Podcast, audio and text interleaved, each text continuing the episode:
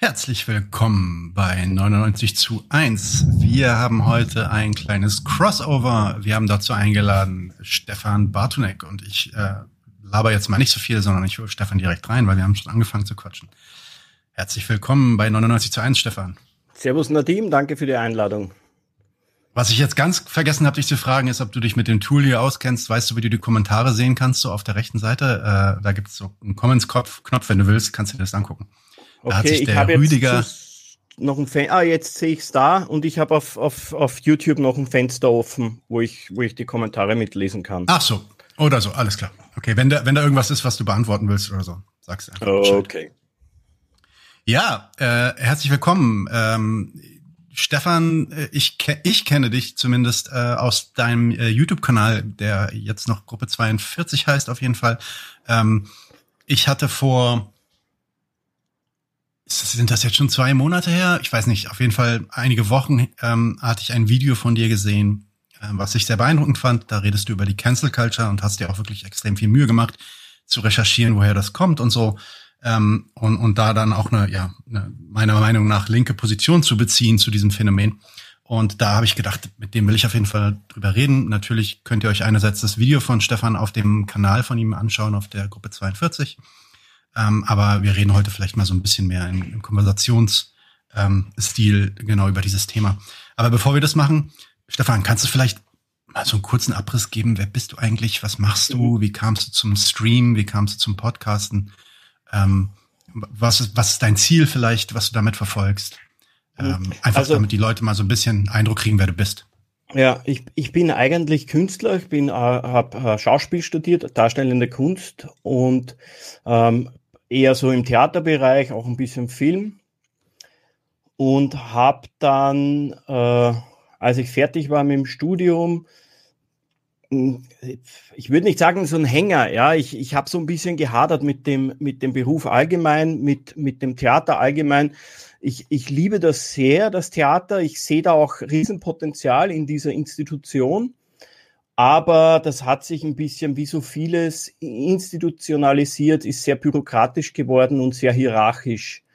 Und da hatte ich so eine Phase, da, auch meine Diplomarbeit hatte ich da geschrieben, ähm, da ging es um Werner Schwab, wo ich so ein bisschen wieder mein, mein Klassenbewusstsein auffrischen konnte. Das war, das ist ein Grazer Autor, der auf eine gewisse Art war der ein, ein, Genie, ja, der hat so eine ganz eigene Sprache entwickelt, war aber komplett fertig auch und hat und hat in seinen äh, Theaterstücken, ob bewusst oder unbewusst, kann ich jetzt nicht sagen, aber der hatte da ein sehr klares Klassenbewusstsein.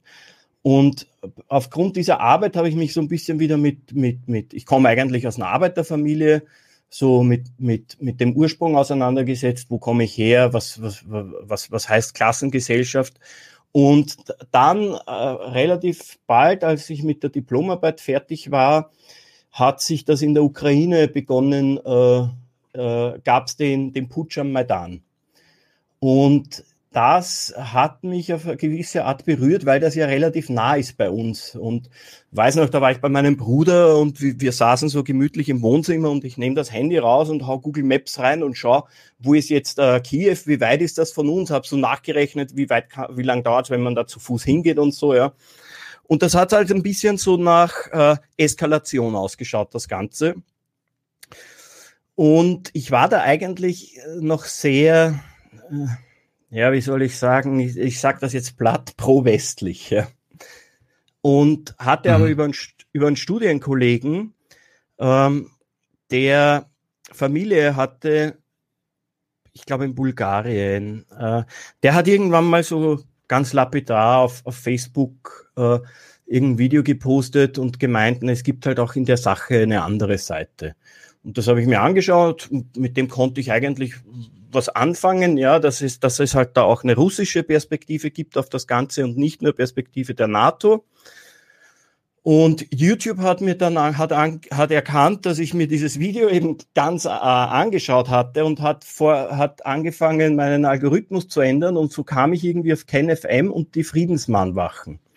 Ja, klar, und, jeder. Ja, genau, genau. Und die, die, die Friedensmannwachen, das hat mich begeistert, muss ich sagen, weil das, weil ich das Gefühl hatte, dass das eine Bewegung ist von, wie man so schön sagt, den einfachen Leuten, ja, also eher hm, doch noch viele Arbeiter dabei waren äh, und Arbeiterinnen. Da gibt es ja auch eine Studie von der TU Wien, die das irgendwie noch so, so festhält. Und irgendwann kam das dann nach Wien und ich war dann relativ bald in Wien mit dabei bei den, bei den Friedensmannwachen, habe dann auch so ein bisschen äh, miterlebt, wie Teile der Linken auf diese Bewegung reagiert haben. Das konnte ich überhaupt nicht fassen. Und irgendwann habe ich halt beschlossen, ich mache einen YouTube-Account, äh, mache einen YouTube-Kanal und arbeite halt auch so, jetzt platt gesagt, auf, wollte aufklärerisch arbeiten. ja. ja ähm, so was, genau, was genau an der, was genau an der linken Reaktion hat dich denn damals schockiert?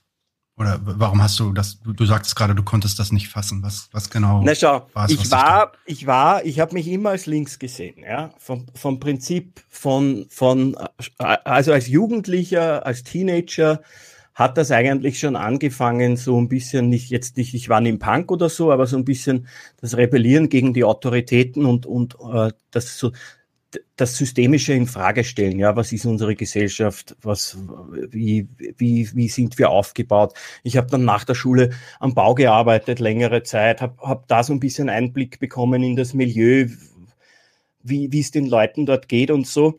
Und habe mich eigentlich immer als Linken verstanden. Und gehe dann da auf diese, auf diese Friedensmannwachen und, und plötzlich werde ich da als, als rechts geframed oder zumindest rechtsoffen und als äh, rechtsesoterisch und Kryptofaschist, was man halt so noch gesagt hat. Und das kam aber alles aus einer eher linken Ecke, das Ganze, ja. Und das hat mich ein bisschen betroffen gemacht, ja, muss ich sagen. Und ich wusste ja damals auch noch nicht, was sind Antideutsche. Ja, das, das hat, das gab's für mhm. mich bis 2014 gar mhm. nicht. Ja. Mhm. Und ich meine, jetzt, jetzt haben wir 2021. Du hast dann ja auch mitbekommen, also so wie ich, also ich muss sagen, ich habe die, die Friedensmachen habe ich natürlich auch mitbekommen. Ich habe damals auch KenFM mitbekommen und das ist auch immer eine Sache, die man sich vor Augen führen muss. Mhm. Die meisten, die meisten Linken die damals sich als antiimperialistisch und, und ähm, antikapitalistisch verstanden haben, haben, ja, ich würde jetzt nicht sagen KenFM gemocht, aber KenFM war bei denen damals 2013, 2014, selbst 2005 bis Anfang 2015 noch nicht gecancelt. Ja. Es war einfach nicht so. Der hatte, der hatte dann teilweise auch noch wirklich ähm, äh, Leute drin, äh, ja, respekt, respektierliche Leute quasi. Das ist ja mittlerweile hat sich das relativ gestreamlined, so wer da so hingeht. Aber, ja. aber damals war das so, der hat schon teilweise interessante Sachen gemacht. Es gab immer Leute, äh, so wie mich, also ich fand den von Anfang an relativ befremdlich, sag ich mal. Aber mhm. trotzdem war es so, dass, dass, dass ich schon das Gefühl hatte, dass er damals Interviews gemacht hat zum, mit Leuten, die teilweise dann wirklich auch interessant waren. Ja? Ähm, mhm. Und das war, das war eine andere Situation als heute. Also vor allem jetzt seit Corona, aber auch eigentlich schon davor hat man ja bei ihm einen ganz krassen Twist so mitbekommen. Und ja, ich glaube nicht, dass das ein ja, also wie man immer bei Marx so sagt, so ein epistemologischer Bruch war. Also ich glaube, ich glaube, das hat sich schon vorher angedeutet. Man hätte es auch sehen können, aber fast niemand hat es gesehen. Ja, also selbst Padra, Pedram Shaher, der ist ja jetzt auch bei Common unterwegs, den würde niemand von uns irgendwie als Querfrontler oder sowas bezeichnen. Ja. Aber der hat damals halt auch mit dem zusammengearbeitet, weil äh, das ging halt damals einfach noch. Ja. ja. Ähm, und ich bin, ich bin dann da, durch KenFM auch die, auf die, ich habe direkt neben dem Brandenburger Tor gearbeitet, also mhm. relativ nah dran. Und dann bin ich halt ab und zu, wenn ich mit dem Fahrrad so nach Hause gefahren bin, montags, da stehen geblieben und habe mir angeguckt, was die so machen. Und was ich, was ich damals schon gesehen habe, also ich bin da selber nie so aktiv geworden, aber was ich damals schon gesehen habe, ist, dass das einfach extrem heterogen war. Und es wirkte für mich, ich, ich kann es nicht sagen, wie es wirklich war, aber es wirkte für mich damals eigentlich einfach total unorganisiert. Dann war da mal ein Eugen Drewermann irgendwie, den ich eigentlich sehr respektiere, weil ich früher, früher in meinen Religionsstudien, sage ich mal, viele Bücher von dem gelesen habe. Ähm, und dann waren da aber auch irgendwelche Leute, die haben irgendwelche Regentänze gemacht auf der Bühne oder so, mhm. ja, oder, oder, oder das Publikum aufgefordert, so Kumbaya-Sachen zu singen oder so, ja. Und ähm, so esoterisch.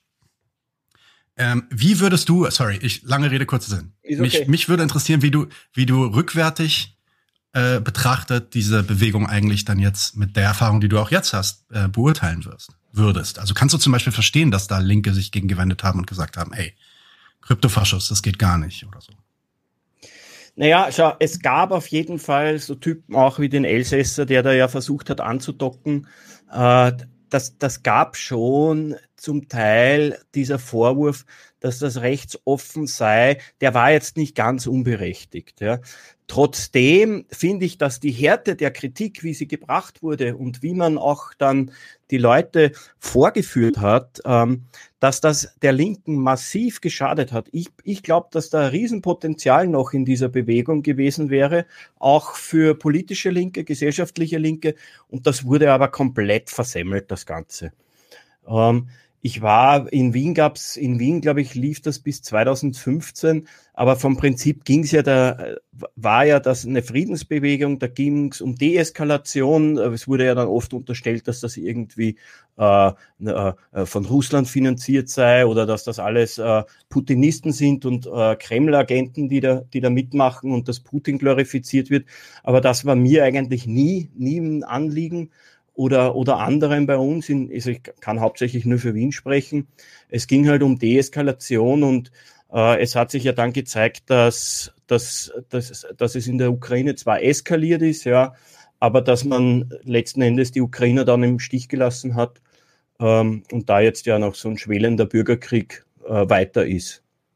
Und es gab auch diese, so wie du sagst, mit Regentänzen und dieses äh, Kumbaya-Singen und Händchen halten und, und gute Energie in die Luft senden und so, das gab's schon noch. Das war zu Anfangs in Wien nicht so stark, aber irgendwann wurde das dann, wurde das dann schon so eine Art Bewegung. Äh, ja, und irgendwann war die Luft einfach raus. Ja, und genau, also das war auch, das war auch der Moment, wo ich dann so ein bisschen Abstand genommen habe von der, ähm, von der Veranstaltung und wo dann, ich glaube, die Medien dann auch relativ so gemeinsam äh, und vielleicht auch die Linke, ich kann mich nicht mehr so richtig erinnern, was die Linke gesagt hat, um ehrlich zu sein. Also ich meine die politische die Linke, nicht die, nicht die Partei. Streitereien. Also es gab zum Beispiel jetzt äh, so die Fraktion wie, wie Liebig oder Lederer, ähm, die, die waren ja total dagegen, äh, Kipping und so. Und dann gab's aber Leute aus dem Umfeld von Dieter Dehm, äh, den, den äh, André Hunko, glaube ich, heißt er, die ja sogar beim Mahnwachen dabei waren, dort gesprochen haben. Der dem hat Brechtlieder gesungen oder Arbeiterlieder mal bei einer, bei einer Friedensmahnwache. Also da gab's innerhalb der Linken große, große Streitereien, die zum Teil auch nach außen getragen wurden. Ja, okay. Mhm. Genau, ich, ich, ich, ich erinnere mich noch, dass Pedram auch darüber gesprochen hatte, wie, wie natürlich KenFM war natürlich ganz zentral, weil der war zwar nicht, der war zwar nicht auf jeder Mahnwache irgendwie mit dabei, aber der hatte, der Ken Jebsen, der hatte, ja, dadurch, dass er äh, die medial einfach sehr unterstützt hatte und auch immer viele, ähm, viele der Leute selbst, also Organizer oder so Teilorganizer irgendwie mit reingeholt hatte in die Interviews, hatte natürlich dann äh, großen Stein im Brett, sag ich mal, bei den, mhm. bei den Demo-Leuten. Und dann hat sich das Ganze gekippt irgendwie 2015 mit der mit der Flüchtlingskrise, Pegida ja. und so weiter. Und dann ich ich glaube, das war eigentlich der Moment, wo dann wo dann so die Fronten relativ hart wurden. Ja. Ähm, aber gut, das ist ja. Da gab's ja dann auch innerhalb der der der Friedensmannwachen große Streitigkeiten, wie sehr man mit Pegida umgehen soll. Es gab dann doch so ein paar, äh, die meinten, das ist eine gute Sache, da muss man anschließen. Aber aber das waren eher, äh, waren sehr in der Minderheit diese Meinungen und man sieht ja auch an Pegida, dass das ganz andere Leute sind. Ich glaube, in Berlin gibt es ein paar, die, die bei Pegida mitmachen, die vorher bei den Mahnwachen dabei waren, aber ja, sonst eigentlich nicht. Ja, ja, nee, und ich glaube, Pedram hatte einmal erzählt, ähm, worauf ich gerade hinaus wollte eigentlich war, Pedram hatte einmal erzählt, dass selbst Ken eigentlich diesen Moment hatte, den du gerade beschreibst. Ne? Also du sagst ja im Endeffekt, dass hätte die Linke, die politische Linke oder die gesellschaftliche Linke in dem Moment eine Antwort gehabt auf diese Friedensmahnwache, die nicht irgendwie nur, da, nur diffamierend wäre, äh, die das Ganze als Bedrohung ansieht, sondern da reingeht quasi und das Ganze versucht auch in eine gewisse Richtung dann ähm, zu lenken. Also in, in eine, man, man kann das dann ja auch in eine linke Richtung mitgestalten quasi. Mhm äh, dann wäre wahrscheinlich, dann wäre vielleicht was anderes passiert. Das ist das, was du sagst. Und Pedram, äh, interessanterweise hat Pedram mal das Gleiche gesagt über über Ken, ähm, dass auch der eigentlich total den Anschluss gesucht hat ja. an an die an die linke Strömung und eigentlich auch in, in so bestimmten linken Bewegungen, als er dann, ich, er, Pedram hat mal erzählt, dass der, der irgendwann dann mal in Griechenland war während, während der, ähm, der Orchi-Bewegung, ja, also der, der Wahl gegen, gegen die, den EU, also für den EU-Austritt. Und dass er da irgendwie auf Demos mitgelaufen ist und da sehr akzeptiert wurde, einfach als, als, als halt ein deutsches Medium, was sich den Griechen solidarisch zeigt und mhm. dass er da richtig aufgegangen sein sollte. Ja. Ähm, und das, das ist halt auch so, so der Punkt, wo ich mir sage, so krass, vielleicht hätte man den ganzen Schaden, den er kennen, dann, und da, da bin ich, da bin ich relativ klar. Also ich glaube, Kenner hat bis seitdem wirklich ziemlich viel Schaden angerichtet. Vielleicht ja. hätte man den eigentlich abfangen können, indem man irgendwie mit, mit offeneren, vielleicht nicht mit komplett offenen, aber mit offeneren Armen irgendwie auf ihn zugegangen wäre und gesagt hätte, hör mal, ähm, wir, wir kriegen es auch zusammen hin, wir müssen es nicht gegeneinander tun. Ja? Das ist echt ein mhm. interessanter Punkt. Mhm, auf jeden und der Fall. kommt ja auch ein bisschen, ja. Ja, nee, geht schon. Der kommt ja auch so ein bisschen dann genau auf das Thema, worüber wir eigentlich reden wollen, so dieses ähm, Cancel Culture Ding, ja. ja. Ähm, das ist, hat natürlich einen ganz, äh, also Cancel Culture hat natürlich jetzt eine, so eine Bedeutung angenommen. Es ist ein merkwürdiger Begriff, weil ich glaube, jeder verbindet damit irgendwas. Äh, ganz oft sind da auch ganz viele Sachen mit drin. Deswegen lass uns erstmal gleich ein bisschen darüber reden, was wir eigentlich damit meinen. Mhm. Ähm, was mich jetzt aber interessiert, ganz kurz, wir hatten auch kurz vorher schon drüber gesprochen. Wir machen eine Folge zu Cancel Culture. Der Titel dieser Folge ist Cancel, Cancel Culture Fragezeichen und die erst und und das ist das erste Mal in sechs Monaten, dass äh, unserem Kanal jemand entfollowed, weil wir Stefan Bartunek, den Querfrontler, einladen. Ja. Ähm, kannst du kannst du vielleicht kurz erzählen, was geht da ab? Warum sind die Leute irgendwie auf dich äh, aus oder warum gibt's da anscheinend ein zwei Leute, die die äh, dich in eine Verbindung stellen mit irgendwelchen Querfrontler, Querdenkern. Ich meine, du bist ja der, eigentlich derjenige, so wie ich das verstanden habe, bist du eigentlich so derjenige der letzten alternativen Medien, die es seit, weiß nicht, 2014, 2015 noch gibt, der sich eben nicht auf diesen Zug der Querdenker gestellt hat, der sich eben nicht gegen die Flüchtlinge ausgesprochen hat. So, was geht ab? Ja, ja, du, ich denke, das ist einfach Internet und soziale Medien, weißt, das sind Leute, die rumstenkern wollen mir hängt das halt nach noch wegen dem Friedensmannwachen. Ähm, mir hängt das zum Teil ein bisschen auch wegen dem Kanal nach, Gruppe 42. Äh, da gab's ja gab's, gab's eine Sendung, Geschichten aus Wikihausen. Das hat ja auch ein bisschen Staub aufgewirbelt, das Ganze, gerade auch im, innerhalb der Wikipedia-Community, innerhalb von antideutscher Communities.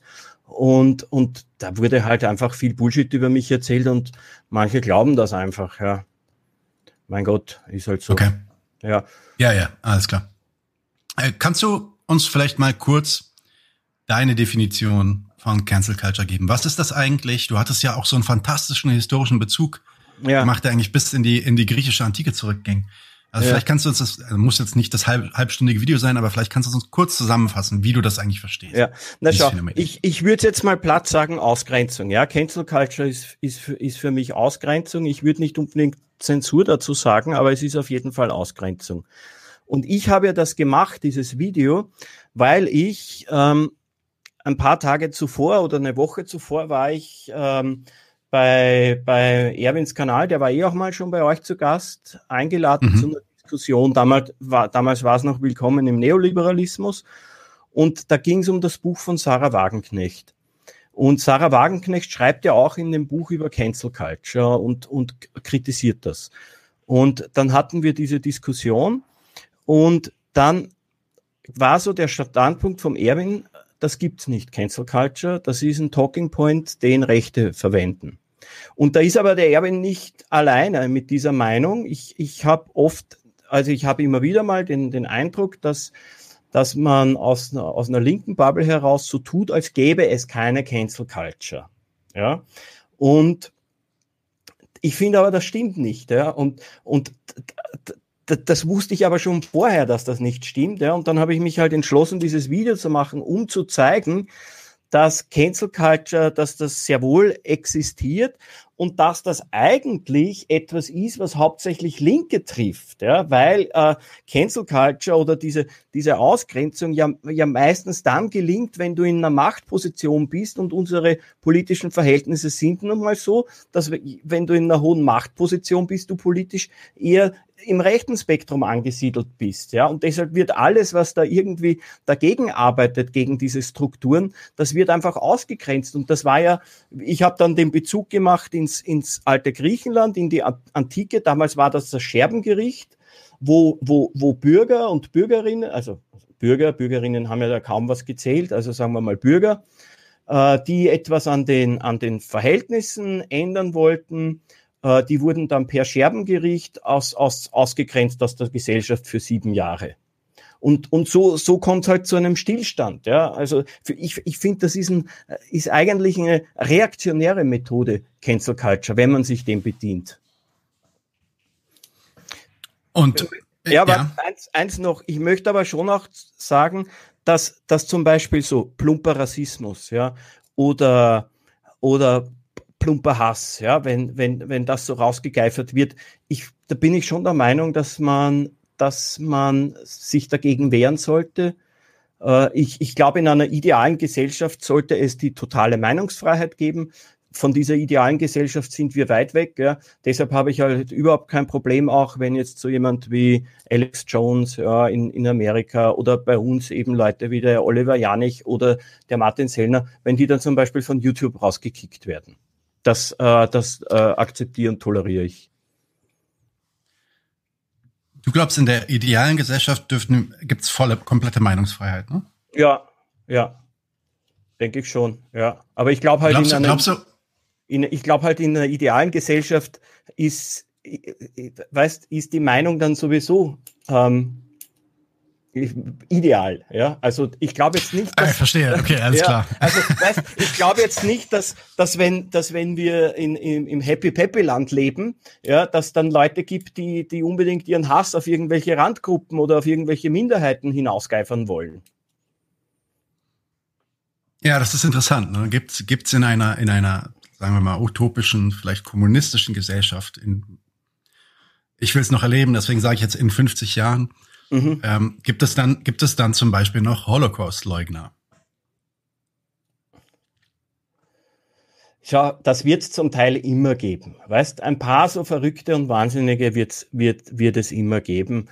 Aber ich denke mir, äh, dass man das auch äh, wegdiskutieren kann und, und, und das nicht unbedingt äh, sanktionieren muss. Ja. Ich verstehe aber schon auch, warum es äh, den Paragraphen gibt und, und warum man sich juristisch gegen solche Menschen auch äh, wehren muss. Ja. ja, ich muss sagen, ich persönlich bin da hin und her gerissen, weil ich bin, ich bin eher auf der anderen Seite. Ich denke eher, ähm, ich, ich, ich, ich würde gern die Holocaust-Leugner ähm, sehen und ich hätte gern, dass sie offen den Holocaust leugnen, damit ich weiß, wer von denen die sind ja, ja. quasi. Ja. Und natürlich, äh, also die, die Idee, äh, dass, dass ein Verbot diese Idee auch irgendwie ähm, äh, ja, quasi verbietet. Ja. ja. Na, schau, so funktioniert das, das halt auch, einfach nicht. Ne? Das, das ist ja auch darauf zurückzuführen, dass, dass zu der Zeit, als man das angeführt hat, ja quasi Nazis äh, sich wieder angefangen haben zu, zu organisieren, zu sammeln. Formieren, ja. Mhm. Ja, und, und dann hat man das eben benutzt, um, um, um diese Strukturen gar nicht zu ermöglichen. Also äh, der, der äh, Lustmord sagt gerade, und äh, da können wir vielleicht mal kurz drauf eingehen. Meinungsfreiheit hört da auf, wo die Rechte anderer anfangen. Was ich hier interessant finde, einfach nur rein analytisch, ist, dass ähm, wie kann ich die Rechte von jemandem einschränken, indem ich meine Meinung sage? Ich kann die Rechte, Rechte von jemandem einschränken, indem ich, indem ich Taten vollbringe. Also ja. ich kann zum Beispiel sagen, du bist weiß ich nicht, du bist es nicht wert, hier über die Straßenseite zu laufen, weil, weiß ich nicht, du bist irgendwie ein Ausländer oder was. Und oder du, ich bin hier Vermieter und ich, ich will keine Ausländer bei mir im Haus. Ne? Ähm, deswegen äh, äh, kriegst du hier keine Wohnung. Ja, das ist natürlich dann eine Meinungsfreiheit, die in eine Tat umschlägt, aber ist es da die Meinung Also ist es da der Rassismus, der das Problem ist, oder ist es die Tat eigentlich, die das Problem und die die Rechte einschränkt? Das ist halt für mich so der Punkt. Und ähm, bei dem Holocaust-Leugner ist für mich auch so das Ding. Ähm, natürlich, äh, natürlich, ich, ich, ich weiß es nicht. Ich glaube, ich, ich, ich muss jetzt aufpassen, was ich sage, weil ich glaube, ich habe da einfach keine gefestigte Meinung. Vor diesen Paragraphen, es gibt diesen Paragraphen, man darf da eigentlich nichts zu sagen. Ne? Ähm, äh, ich weiß zum Beispiel, dass Noam Chomsky äh, von Anfang an immer gegen diesen Paragraphen war. Es gab dann eine Diskussion in den 70er Jahren, es gibt auch ein tolles Video zu ihm, ähm, wo er einfach Folgendes sagt. Und das ist halt ein, einer der Punkte, der für mich äh, auch bei diesem ganzen Cancel Culture Thema eigentlich so wichtig ist. Ist, dass wenn man anfängt, bestimmte Dinge zu verbieten und zuzulassen, man damit eine Präzedenz schafft dafür, dass diese, dass, dass diese ähm, Aktion des Verbietens von bestimmten Meinungen überhaupt möglich ist. Dass es, dass es überhaupt machbar ist für uns, dass es ein, ein, ein Teil unseres Werkzeugs, Werkzeugkastens ist, dass wir bestimmte Meinungen ausblenden oder verbieten oder bestrafen und andere nicht. Und dass diese Dynamik, das ist erstmal nicht schlecht, ja, also man, das ist an sich noch, noch wertlos, aber dass diese Dynamik dann am Ende dazu führt, so wie du das sagst, dass eigentlich jene äh, Stimmen mehr verlieren, die das System kritisieren wollen, weil sie natürlich nicht in der Machtposition sind, als jene Stimmen, die das System erhalten wollen, weil sie natürlich diejenigen sind, die von dem System profitieren, mhm. ergo also in der Machtposition sind. Und dass es deswegen eigentlich eine rein logisch gesehen eigentlich fast eine kategorische Ablehnung geben muss von irgendeiner Form von ähm, verboten, was, was mhm. Meinungsäußerung angeht. Ja, das ist total nachvollziehbar. Ähm, ich, ich, ich sehe das ja auch so, ja. Äh, nur, ich habe auch mal mit einem Freund eine heftig, wirklich eine heftige Diskussion gehabt zu, zu der Sache, wo, da ging es halt auch darum, weil er sagt, wie kann ich das unterstützen, ja, dass jetzt ein YouTube-Kanal wie vom Oliver Janich oder von Martin Sellner stillgelegt wird, ja. Und ja. dann sag, dann sage ich aber so, mein Punkt ist dann der, ja, wenn wir eine Gesellschaft haben, die, die versagt, die so versagt hat, ja, dass wir, äh, dass wir Typen gebären, ja, wie in Oliver Janich, wie in Martin Sellner, die einfach ihren Hass und ihren Geifer ins, ins Netz hin, hinausspucken, ja, dass sowas möglich ist, dass das auch so möglich ist, dass die noch so, so Support bekommen, dafür Geld bekommen, ja, dafür Fame und Ruhm bekommen, dann haben wir da als, als Gesellschaft versagt. Und das führt ja letzten Endes dazu, ja, so Ideologien, die diese Leute vertreten. Man hat es ja zum Beispiel gesehen äh, in Christchurch, ja, der ja der, der ja äh, die Identität deren Bewegung unterstützt hatte, der das auch in seinem Manifest klar, klar drinnen hatte. Oder der Typ in Hanau, ja, der von irgendwelchen unterirdischen Tunneln fabuliert hat, wo Kinder umgebracht werden. Das heißt, das führt ja dann letzten Endes, es ist zwar nur eine Meinung, die aber dann in, in blutigste Taten umgesetzt wird. Ja. Und, ja, und, und, ja. und da denke ich mir dann, da muss es Verantwortungsträger geben, die, die, die, die dagegen vorgehen. Ja? Und und ich kann, auch wenn ich es nicht gut finde, ja, dass jetzt so, so Kanäle gecancelt werden, ist es für mich absolut nachvollziehbar und so weit nachvollziehbar und akzeptabel, dass ich darüber nicht, nicht, nicht anfange, mich, mich zu streiten oder, oder auch zu diskutieren. Ja. Da, Alex Jones war halt auch so ein Ding. Da war ja das mit Sandy Hook, wo, wo diese, wo wirklich vier, fünfjährige Kinder erschossen wurden im Kindergarten. Und, und ja. Alex Jones hat ja dann gesagt, das ist fake. Das ist einfach fake. Ja? ja. Und, und dann sage ich auch, weißt du, wenn es so, so, ein, so ein Bastard, ja, der, der die Eltern so kränkt, ja, da habe ich kein Mitleid mehr mit ihm und, und da denke ich mir selber schuld, ja, kein Mitleid. Ja, ja, ja. Das, ich meine, klar, das sehe ich auch so. Bei mir, also nicht so krass wie bei Alex Jones, aber Ken, Ken wurde gecancelt, ne, von YouTube, glaube ich. Ja. Ähm, inhaltlich kann ich da, also die, würde ich die gleichen Argumente bringen und würde sagen, jo, das äh, macht schon Sinn, weil äh, die Art und die Reichweite, die er damit einfach gekriegt hat, mit dem Scheiß, den er dann am Ende verbreitet hat, ja. ähm, das ist schon gefährlich, ja. Und das ist, ich glaube, da ist auch dann eine kategorische Antwort drauf äh, nicht so leicht. In dem Sinne ist es dann ja aber so, um zurück zu dem ersten Thema zu kommen, dass es eine bestimmte Art von Canceling schon geben muss. Zumindest in unserer heutigen Gesellschaft, weil du hast ja irgendwie auf die, die utopisch, auf die Utopie irgendwie verwiesen und gesagt, da ist es mhm. dann vielleicht nicht so, aber in unserer heutigen Gesellschaft muss es dann ja das schon irgendwie geben. Hm? Ja. Ja. Und Okay, was mich jetzt interessieren würde, ist, siehst du, siehst du einen Unterschied zwischen dem, was die, was, was, was dieser Begriff quasi auf der Rechten bedeutet? Also für mich ist das, ist das Argument, was der Erwin bringt, natürlich auch schon valid. Das ist vielleicht nicht das einzige, was es gibt, aber so diese Idee, dass die Rechten das eigentlich als einen Kampfbegriff ja, äh, benutzen. Ja, ja na natürlich machen die das, ja. Und, ja. und, und massiv, ja. Und die, die gesellschaftliche Rechte oder politische Rechte, die tut ja so, als wäre Cancel Culture einfach ein rein linkes Phänomen. Und das führt ja dann auch dazu, dass sich jemand wie der Erwin so verbissen dagegen wehrt, weil, weil, weil er halt das auch nicht annehmen möchte, dass das ein rein linkes Phänomen ist. Und das war halt mir, war mir halt dann auch wichtig, in dem Video zu zeigen, ähm, dass das eigentlich, dass das eigentlich eine rechte Methodik ist, eine reaktionäre Methodik, ja, und, und dass man sich dem nicht verschließen sollte, sondern anerkennen sollen, sollte, dass es das gibt, aber eben mit dem Hinweis, dass das eben von rechts viel massiver gemacht wird, viel, viel massiver, ja. Und, und das habe ich ja oft, das habe ich angefangen von der äh, Antike bis Inquisition, bis, bis Hexenverbrennungen, dann äh, die Zeit während dem Nationalsozialismus. Da hat's immer Progressive, hat's immer Linke getroffen. Dann in den USA 50er Jahre, McCarthy-Ära. Es waren immer, waren, hat, hat auch immer Linke getroffen, ja. Ich ja. habe es vor, ich habe es gezeigt am Beispiel äh, Israel-Palästina, ja, wo es auch, Absolut, es, ja. es, es, geht, es geht auch immer gegen Linke und dann einfach so zu sagen, hey, es gibt keine Cancel Culture, rechter Talking Point, das ist mir dann halt einfach, das ist mir ein bisschen zu platt. Vor allem, ich finde, dass es auch ein bisschen gefährlich ist, ja, wenn man, wenn man, wenn, wenn man das so so bedient. Okay, was ist denn dann? Also für mich ich, was, wo ich immer drauf gekommen bin, war, also es, da gab es auch einmal diese, diese peinliche Aktion von irgendwelchen Schauspielern und so, ähm, die, ich weiß nicht mehr genau, All, wie der alles Hashtag dicht, hieß. Alles dicht machen. Alles dicht machen, ja. genau. Und dann, äh, dann ging ja der Riesenaufschrei rum. Also das war auch nicht nur auf der Linken, sondern ja. quasi in ganz Deutschland und Österreich. Äh, was ist das? Das geht doch nicht. Und dann plötzlich kamen so Nachrichten darüber, dass einige von diesen, äh, vor allem Leute, die nicht so bekannt waren, dann irgendwie anscheinend ihren Job gekündigt bekommen haben oder sowas.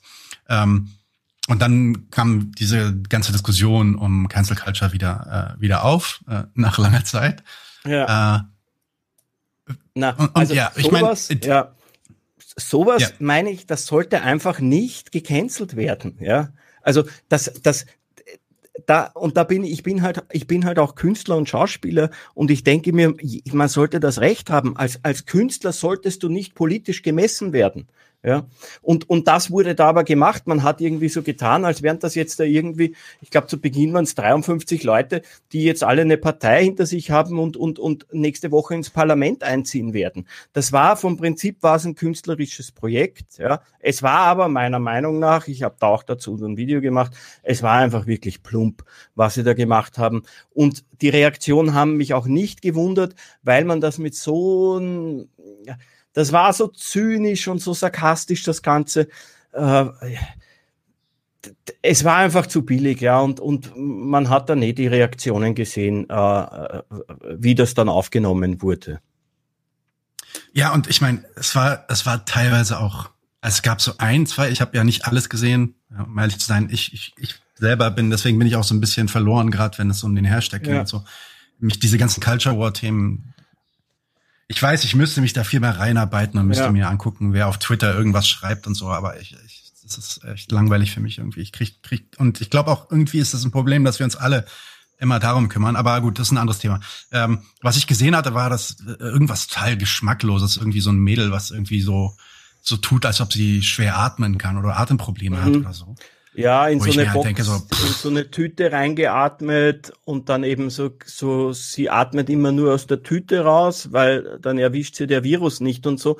Es war halt nicht, weißt, ich kenne sowas okay. ein bisschen, das ist einfach so, äh, da, da sitzen dann, da sitzen dann lauter Kreative am Tisch, ja, und, und man überlegt sich irgendwie, ja, jetzt, wir machen jetzt einen Megaskandal, ja, wir werden jetzt ein bisschen aufrütteln und so, und dann kommen halt die ganzen Ideen, und, und da gibt's aber niemanden, der das dann reguliert, ja, und, und, und das ist halt dann rausgekommen dabei. Es gab ein paar, es gab eins oder zwei von diesen Videos gab's, die fand ich richtig gut. Ja, da war eines von so einer Frau, die so eine junge Schauspielerin auch, die, die darüber geredet hat, na, sie, sie sitzt dann auf Twitter und, und sie, sie, sie schreibt, wenn sie die Kinder draußen spielen sieht oder die Leute, die dann im Park sitzen an der frischen Luft, da ruft sie dann die Polizei und, und nachher bestellt sie sich halt vom Paketdienst Amazon ihr, ihre neuen Sachen nach Hause und, das, und den, den Essensdienst und so. Das fand ich, das hatte schon eine gute Kritik, ja? aber das ging einfach unter in, in diesen ganzen, in diesen, in diesen plumpen Videos und Performances, die man da gesehen hat.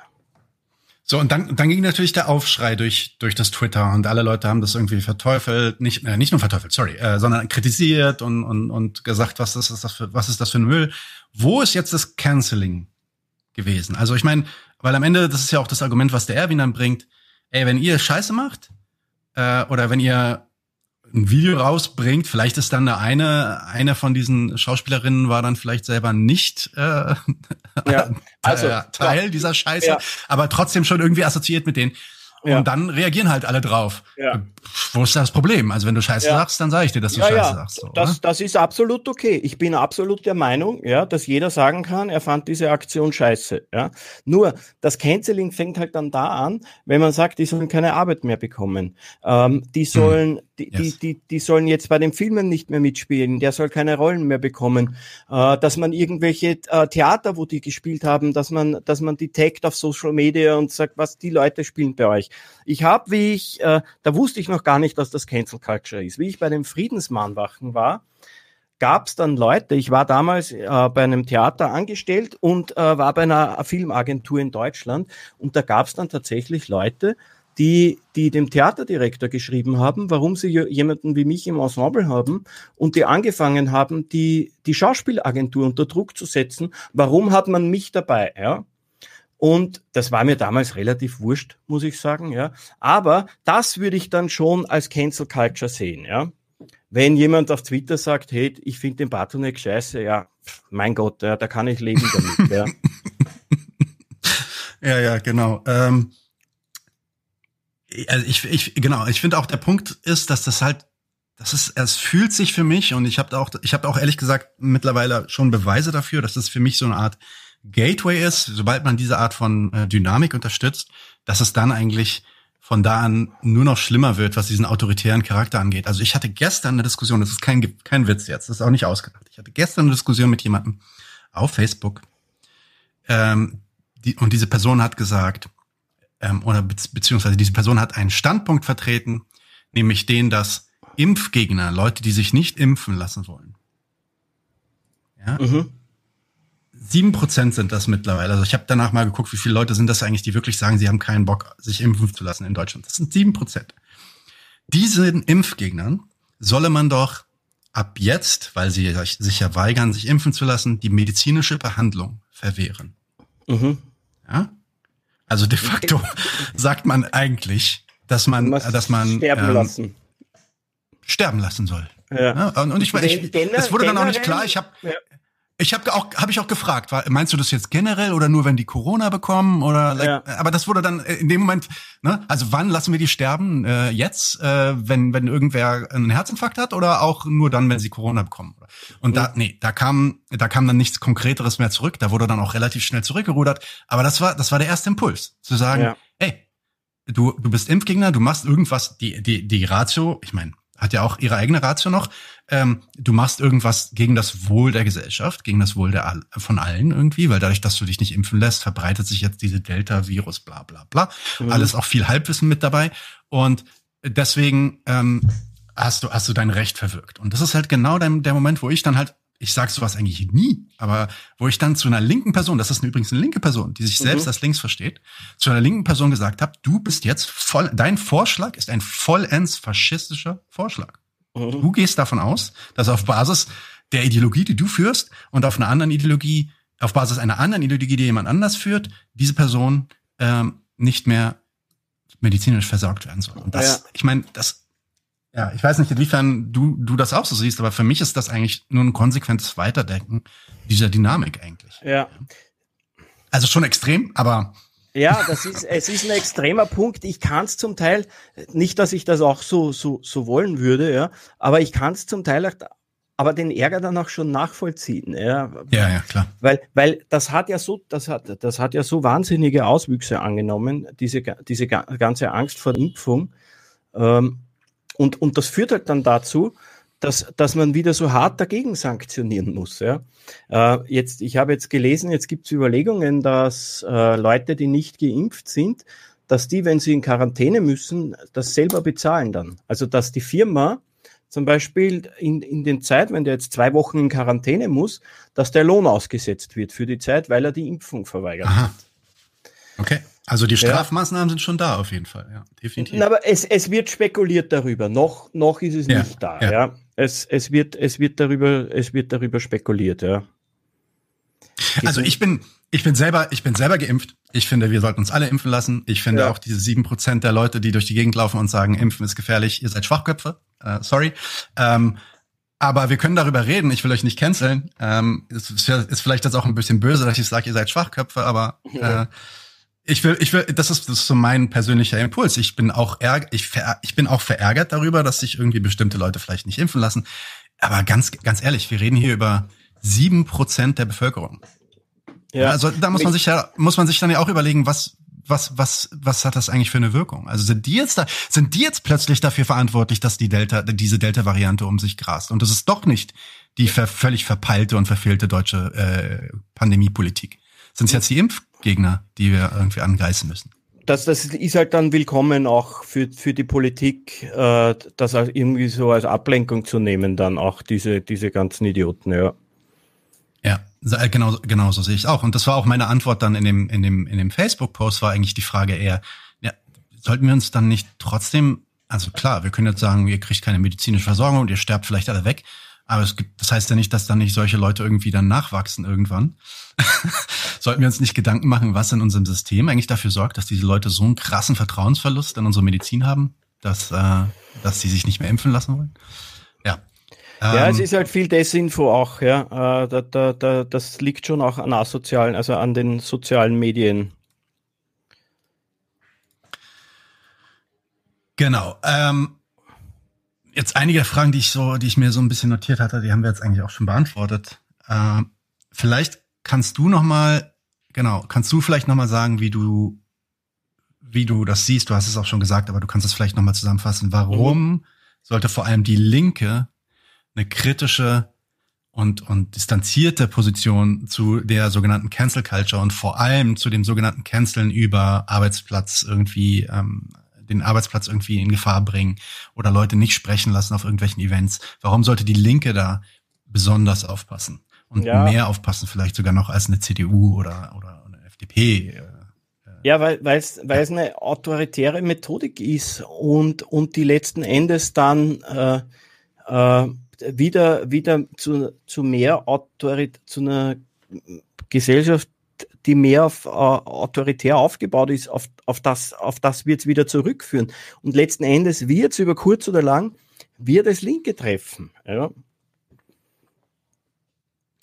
Genau, äh, so wie auch Alexander Nabokov äh, gerade sagt. Äh, was haltet ihr von permanenten Cancel-Attacken gegen freie Meinungsäußerungen von Palästina? Sprich zum Beispiel ja. bei dem Dear White Pop, äh, People äh, Festival oder letztens durch die FH Aachen. Ja, ähm, ja, ja. Und, und das ist ja gar nicht Thema. Und dann denke ich mir, schau her, ich denke mir so, wenn jetzt die, die, die ganzen Rechten rumschreien, ja, die Linken mit ihrer Cancel Culture, dann würde ich mich einfach hinstellen und sagen, ja, was ist denn damit? Und dann würde ich einfach mal auflisten. Ich kenne so viele Leute. Ich kenne wirklich, ich kenne ich kenn Aktivisten, ältere antiimperialistische Linke, die zum Teil ruiniert wurden, ja, wirklich ruiniert wurden. Die, äh, ich, ich, ich, hab, ich, ich bin befreundet mit einem Politikwissenschaftler, der palästinensischer Abstammung ist, der, der hat an Universitäten unterrichtet und den haben sie einfach fertig gemacht. Den haben sie raus, den, der hat, der kriegt keinen Job mehr. Der Typ, der, der ist Doktor und, und, und äh, kriegt keine Arbeit mehr. Ein blitzgescheiter Mann, ja. Und das sollte man, und das sollte man anführen, ja. Aber das Problem ist halt, dass die Cancel Culture, die sich eben gegen äh, Aktivisten rund um, äh, rund um äh, Palästina äh, handelt, dass das ja eine Cancel Culture ist, die, das würde ich schon so ein bisschen als Querfront sehen. Ja, da, da, da, da mhm. kommen alle dann happy und ganz glücklich zusammen von rechts bis links. Ja, ja, ja. Ja, das ist die andere Querfront, von der Gerhard Hanloser äh, schreibt. Dazu haben wir ja. auch eine tolle Folge gemacht zu den Antideutschen. Auf jeden Fall ja. angucken. Aber ja, sehe seh ich genauso. Ähm, der der Punkt ist halt der, dass eigentlich, wenn du Leute, wenn du versuchst mit der Cancel Culture Leute in Macht anzugreifen, du eigentlich auch relativ wenig Erfolg hast. Jan-Josef Liefers ja. hat seitdem irgendwie zwei, drei neue Verträge abgeschlossen und äh, ja. startet neue Sendungen irgendwie auf, ja. im öffentlichen Rechtlichen. Ja? ja? Und dann sagen die Leute immer, ja, aber Harvey Weinstein. Harvey Weinstein wurde nicht durch fucking Cancel Culture ja.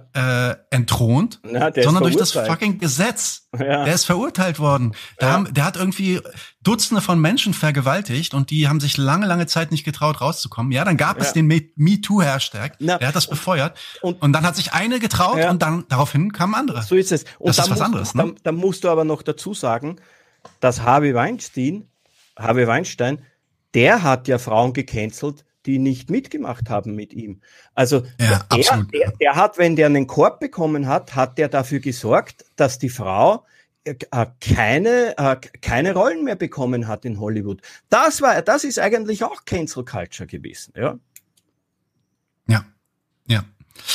Kommen wir, kommen wir mal, du hast ja auch schon davon gesprochen, dass das eigentlich so der ausschlaggebende Punkt war, warum du dieses Video gemacht hast. Kommen wir mal zu Wagenknecht und die Linke. Du mhm. hast ja dann auch ähm, sehr, sehr, sehr äh, belebtes äh, Gespräch gehabt mit dem Erwin.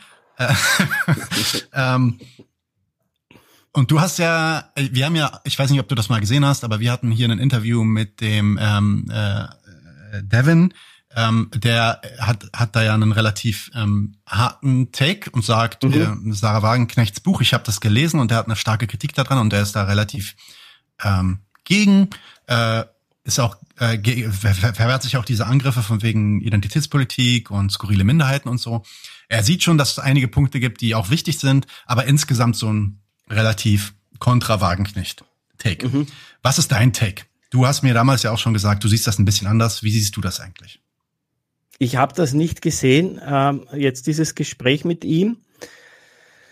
Und schau, ich kann jetzt auch nur sagen, ich bin ja vom Prinzip bin ich nicht mehr als einfach so ein Narr. Ja, ich bin ich bin Schauspieler und Künstler. Ich bin jetzt kein Politikwissenschaftler oder irgendwie der der der wirklich ähm, der der wirklich wissenschaftlich auch an an so Themen rangeht. Ja. Ähm, ich habe ich hab das Buch von der Sarah Wagenknecht gelesen und hätte da auch versuchen wollen, mit dem Erwin darüber zu diskutieren. Ja. Ich, ich, ich bin absolut einverstanden damit, wenn man sagt, dass sie sich in manchen Punkten irrt. Ja. Aber ich bin auch der Meinung, dass sie einfach in manchen Punkten wirklich äh, absolut richtig liegt und zum Teil dann aber auch mit Absicht falsch verstanden wird. Und, und das ist ja nicht erst seit diesem Buch. Äh, ja, dieses Buch ist ja jetzt auch nicht einfach nur so, so geschrieben, sondern das ist ja von ihr auch auf eine gewisse Art eine, eine Abrechnung, ja, oder eine Racheaktion an, an der Art und Weise, wie man mit ihr äh, die letzten Jahre so umgegangen ist. Und, und sie fasst das halt als diese Lifestyle-Linken zusammen oder, oder, oder, oder die Selbstgerechten und, und rechnet mit diesen Leuten ab, zum Teil dann auch ähm, sehr zynisch, ja, was eben diese, was eben dieses, diesen, diesen, diesen Lapsus, sage ich jetzt mal von ihr, mit den skurrilen Minderheiten betrifft, ja. Aber da muss man hier dann auch zugestehen, wenn sie dann in einer Talkshow sitzt und genau erklärt, dass sie halt dann meint, äh, dass, dass, dass es dann so Leute gibt wie äh, äh, Fruktarier oder so, die dann nur mehr das Obst essen, das von den Bäumen runterfällt und wie, wenn die dann wollen, dass das auch in einer, in Kantine so umgesetzt wird oder in einer Mensa, dann findet sie, dann sind das skurrile Minderheiten. Ja. Bei ihr hat man halt so getan, als würde sie da POC meinen oder, oder Transmenschen. Ja. Ähm, aber das muss man ihr dann schon auch zugestehen, wenn sie, wenn sie das erklärt, was gemeint ist, äh, dass man das dann so auch akzeptiert. Und ich finde, man macht's bei der, bei der Wagenknecht nicht. Ja. Und was mich halt dann so ärgert, ist, dass man bei dieser Frau, ja, jetzt kann man sagen, die polarisiert sehr innerhalb der, der, der politischen Linken, innerhalb der Linkspartei. Nur äh, innerhalb der Bevölkerung, sage ich mal, polarisiert die nicht so sehr. Ja? Und die hätte ein Riesenpotenzial, die Frau, ähm, für, die, für die Linkspartei in Deutschland an ich würde schon sagen, einen großen Stimmengewinn zu bringen. Ja. Und das sieht man dann aber einfach nicht bei ihr. Ja. Und, und da fehlt mir dann auch die, der Wille oder, oder, oder die Fähigkeit, auf Kompromisse zu setzen. Ja, so ich verstehe nicht diese Totalablehnung gegenüber gegenüber der Sarah Wagenknecht. Weißt, da gibt's Leute, die wollen sie aus der Partei rausschmeißen. Ja, man kann ja einmal akzeptieren, dass man sich in manchen Punkten nicht einig ist, aber man müsste doch auch das Potenzial von dieser Frau erkennen können. Und ich verstehe nicht, weißt, dass das innerhalb der, der, der, der einiger Menschen, die sich die sich als links sehen, dass das überhaupt nicht erkannt wird so. Ja. Da, da, da, ja. Du hast gerade, du hast gerade gesagt, dass es in der Bevölkerung, äh, dass es in der, innerhalb der Partei sehr polarisierend wirkt. Ich glaube, das sehen wir auch anhand der Wahlergebnisse und so. Ne? Das ist, ähm, ja. glaube ich, relativ, relativ offensichtlich und auch anhand der, ja, der medialen Stimmen, die man so aus der Partei hört. Aber du meintest, in der Bevölkerung sei das nicht so. Woran, woran machst du das fest? Gibt es da Na, Umfragen da, zu? Ich, oder? Ich, da gab es doch mal so eine Umfrage, was die Beliebtheit betrifft, und da war die Wagenknecht nach der Merkel. Die war die zweitbeliebteste Politikerin in Deutschland. Und, und die hatte aber nicht mal ein Amt inne oder so. Die einfach nur von den Reden, die sie im Bundestag hielt. Und da müssen doch eigentlich, wenn man sowas sieht, diese Umfrage ist aber jetzt auch, glaube ich, schon drei oder vier Jahre alt, weißt? Wenn man dann halbwegs ein strategisches Bewusstsein hatte, und ich, ich gehe davon aus, dass man sowas haben sollte, wenn man in der Politik arbeitet, dass man dann einfach mal da sitzen sollte, kurz innehalten und eins und eins ist zwei und, und mehr braucht es dann eigentlich nicht, weißt? Also ich, ich will bloß eine Anmerkung machen. Ich glaube, dass Polarisierung, weil du hast ja gerade über die Polarisierung gesprochen, das ist, das, es kann durchaus sein, dass Sarah Wagenknecht die Linke polarisiert und trotzdem sie nach Merkel die zweitbeliebteste Politikerin ist. Ne? Das kommt immer darauf an, auf welcher Höhe die beliebt sind. Ne? Und wenn dann irgendwie bei Merkel 35 Prozent der Leute sagen, mag ich, und bei, bei Wagenknecht sind es dann 29 Prozent, hast du trotzdem noch 71 Prozent, die die Wagenknecht nicht mögen, so in der Richtung. Ja? Ähm, mhm. Und das ist auch so ein bisschen meine, meine Erfahrung im, im, in dem linken Spektrum, also zumindest in dem linksmigrantischen Spektrum, wo ich ja ein bisschen mehr unterwegs bin, ist, dass halt diese Begriffe, die sie da auch verwendet hat. Ich muss aber auch, wie gesagt, sagen, ich habe das Buch immer noch nicht gelesen. Ich habe ja. hier so einen riesen Bücherstapel, ich komme einfach noch nicht dazu. Ähm, aber, aber Begriffe, die sie verwendet hat und auch spezielle Argumente. Und es gibt ein, ein ganz besonderes Argument, was das Ganze dann auch in so ein Licht schiebt, wo sich diese sogenannten skurrilen Minderheiten halt eben so angesprochen fühlen. Mhm. Ne? Also es gibt ja im Endeffekt auch in diesem Buch, vielleicht kannst du das auch nochmal ein bisschen erklären, darüber hat ja auch Devin geredet, es gibt diesen einen Moment, wo sie darüber erzählt, dass ähm, auf, aufgrund der, der Niedrigarbeits Niedriglohnmigration, die wir nach Deutschland haben, ja. Löhne gedrückt werden ja. Und damit im Endeffekt eine Konkurrenz hergestellt wird innerhalb des deutschen Arbeitsmarktes, die dazu, dafür sorgt, dass die Löhne von den deutschen Arbeitern auch gedrückt werden. Ja? ja. Sie, sie sagt, ich, to be fair, sie sagt ja nicht mal, das ist die Schuld von den Migranten oder so, das ist ja. einfach das System und so weiter. Ja. ja? Aber im Endeffekt, im Endeffekt, also ich, für mich ist dieses Argument auf zwei Ebenen, die kann ich auch gleich erläutern, einfach falsch. Aber im Endeffekt ist mir das schon, und ich kenne die, ich, kenn, ich muss sagen, ich kenne die Sarah Wagenknecht über eine Ecke, ja. Ich kenne sie nicht mhm. persönlich, aber ich kenne jemanden, der sie kennt. Mhm. Und ich glaube, wir alle können auch eingestehen, dass die Frau extrem intelligent ist und mhm. wirklich auch weiß, was sie sagt. Also ich glaube nicht, dass sie sich hinsetzt und einfach ähm, Quatsch daherredet. Mhm. Ja? Ähm, das heißt, sie wird sich schon überlegt haben, warum sie das da in dieses Buch packt. Mhm. Und für mich hört sich das einfach ganz krass an nach Ausländer, Ausländer, sorry, Ausländer nehmen uns die Arbeitsplätze. Ja. Und das ist einfach, das ist einfach so ein Ding, ist jetzt, ist jetzt schwer für, äh, ja. für jemanden, der migrantisch ist, dann zu sagen, ja, okay, aber ist ja eigentlich ein legitimes Argument, weil strukturell irgendwie bedingt. Abgesehen davon, und das ist, das ist halt der Punkt, wo ich sage, eine Sache, äh, ich glaube ihr nicht, dass sie das glaubt. Weil sie ist, sie ist nicht dumm genug zu glauben, dass das wirklich das ist, was passiert. Ähm, aber, aber die meisten Diskussionen, die ich hatte mit Sarah Wagenknecht-Anhängern, drehten sich wirklich um dieses Thema. Diese Idee, nein, wir müssen Migration begrenzen.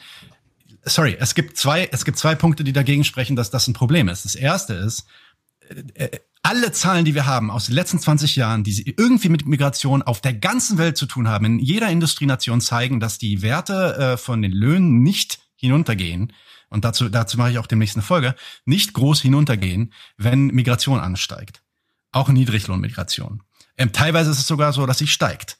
Das ist erstmal Daten, die Datenlage sieht einfach so aus, dass das nicht stimmt. Und der zweite Punkt ist der, es gibt viel, völlig andere Mechanismen, zum Beispiel neoliberale Deregulation innerhalb unseres Staates oder ja, der Fakt, dass ein Auto in zwölf verschiedenen Ländern hergestellt wird von VW, ähm, die dafür sorgt, dass, ähm, dass äh, der Kapitalismus produktiv funktioniert und das ist nicht, weil irgendwie ähm, Niedriglohn-Spargelpflücker aus Rumänien hier ankommen. Ja? Und das weiß die Wagenknecht. Ich, das ist, das ist, das ist Nonsense, also das ist, äh, sorry, nicht Nonsense, sondern das ist mhm. Common Knowledge. Das weiß die. Ähm, ich kann mir nicht vorstellen, dass sie das nicht weiß. Und wenn ich, wenn ich mir das äh, vor Augen führe, dass sie das weiß und dass sie das dann aber trotzdem da reinschreibt, dann wird's für mich, ähm, hat's für mich einen bitteren Geschmack. Mhm, mhm. Also, ich glaube, dass sie das eben ich glaube, die hat schon einen Punkt damit. Ja? Wenn sie sagt, dass Migration zum Teil auch dazu benutzt wird von der Wirtschaft, um die Löhne unten zu halten, um, um billige Arbeitskräfte ähm, zu, zu finden. Ja? Weil, warum zum Beispiel ist es dann so, sie, sie führt ja das auch an Beispielen an, dass jetzt dieser Megafleischkonzern in Deutschland, Tönis heißt der, mhm. ja, Warum arbeiten dort nur Polen? Weißt, es ist ja nicht so, dass jetzt Polen spezialisiert sind äh, auf, auf, auf, auf Schlachten von Tieren. Ja? Also warum, warum ist das so, dass bei Tönis fast nur Polen arbeiten? Ja? Äh, warum, warum ist es so, dass, dass, dass in, in, in England äh, so viele Polen im Niedriglohnsektor arbeiten? Ja? Oder äh, das ist ja ein globales Phänomen. Ja? Du hast dann die, die Arbeitskräfte, die in Polen fehlen, die, die, die sind dann in Polen aus der Ukraine und arbeiten dort dann äh, zu, zu niedrigeren Löhnen. Also ich, ich, ich finde. Warum, warum sag, antwort doch mal deine Frage. Warum ist es denn so, dass da nur, oder wie, wie beantwortet sie die Frage? Warum ist es denn so, dass da nur Polen drin arbeiten?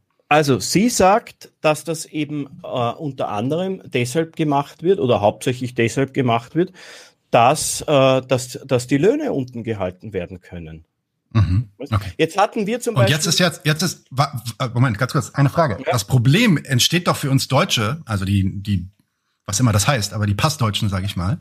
Ja. Das Problem entsteht doch erst dann, wenn A, entweder ein Deutscher sich bei Tönnies bewerbt, aber keinen Job bekommt, Mhm. Oder B, er sich bei Tönnies bewerbt, aber äh, bewirbt, aber ähm, sein Gehalt da um einiges niedriger ist als in anderen Fleischbetrieben in anderen Regionen, wo nicht so viele Polen arbeiten. Korrekt? Mhm. Das sind ja eigentlich Ansonsten, ansonsten, wenn es Polen gäbe, die nach Deutschland kommen und Niedriglohn irgendwie in, in niedrigeren Löhnen hier arbeiten, ähm, für den für den Passdeutschen ist das ja erstmal noch kein Problem. Und diese beiden Sachen müssen wir dann also nachweisen, dass das so ist. Und da sage ich halt einfach, es ist nicht so. Mhm. Es, es ist nicht so, dass Löhne dadurch fallen. Es müsste ja dann so sein, dass wenn, ich meine, es sind relativ viele, seit 2015 sind extrem viele Syrer nach Deutschland gekommen in der in, der, in den Flüchtlingsbewegungen. Ne? Mhm. Und dann müsste es ja so sein, dass wir innerhalb von 2015 bis 2018, 2019 äh, Löhnsenkungen sehen auf dem deutschen Arbeitsmarkt. In ja. verschiedenen Bereichen vielleicht, ja, nicht ja. überall, aber nee. in manchen. Ne? Nee, es geht nicht darum, dass die Löhne gesenkt werden, sondern dass sie einfach unten gehalten werden. Die werden ja nicht mal an die Inflation angepasst, weißt du, die Löhne.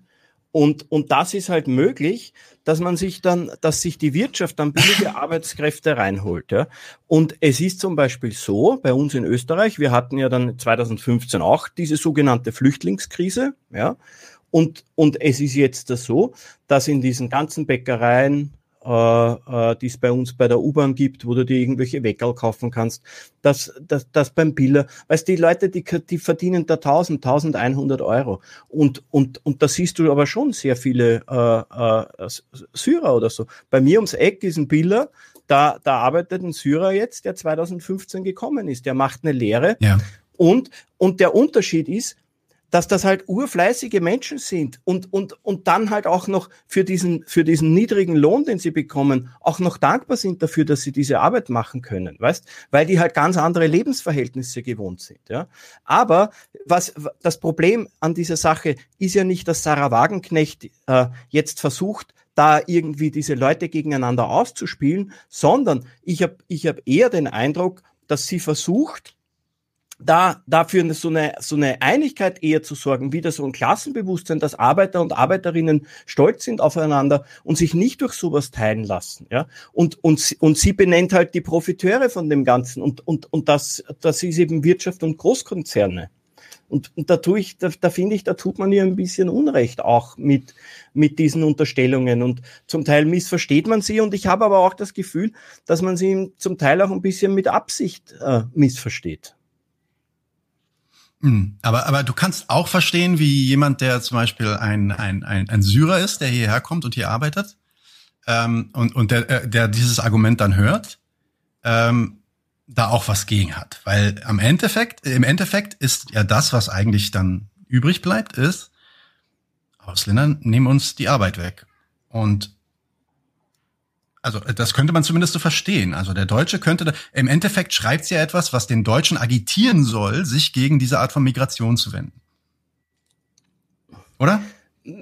das, also wenn man so verstehen will, ja, du könntest das aber genauso so verstehen, dass man sich, dass man sich gegen diese Ausbeutung von Menschen wehren soll, weißt? Das und und so hab's eigentlich ich verstanden.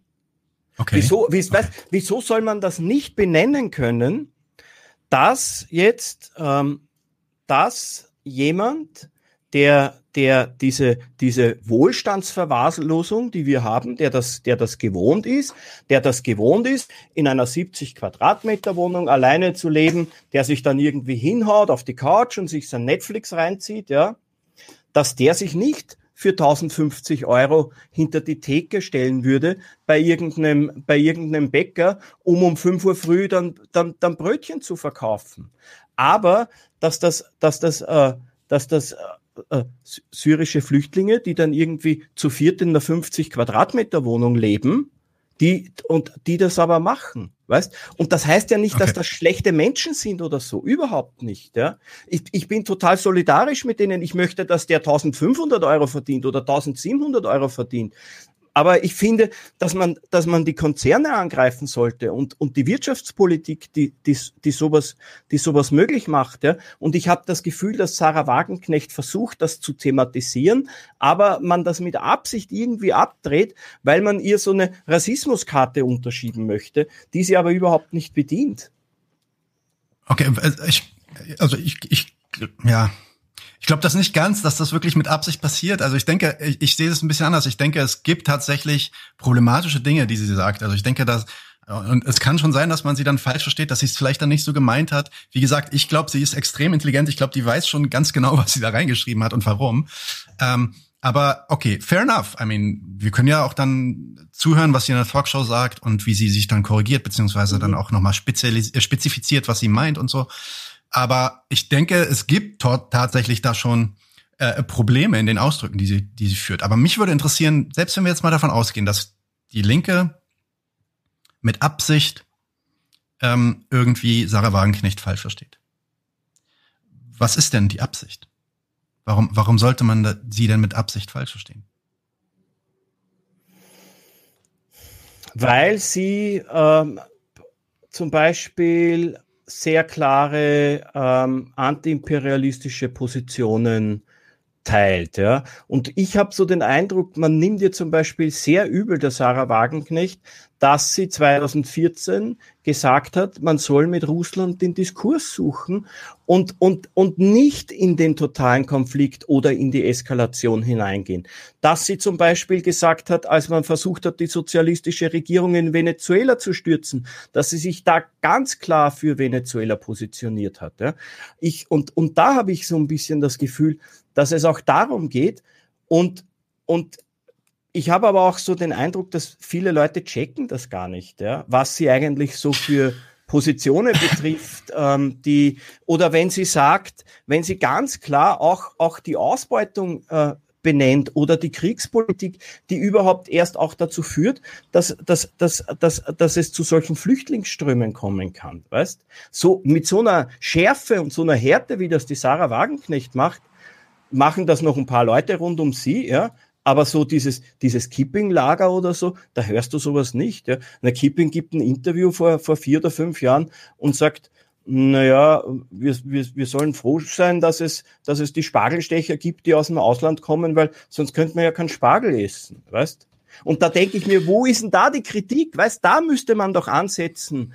Weißt, da müsste es einen Aufschrei geben und und und und nicht und nicht, wenn Sarah Wagenknecht versucht, äh, eine Analyse der, der, der, der, der zu bringen, ja.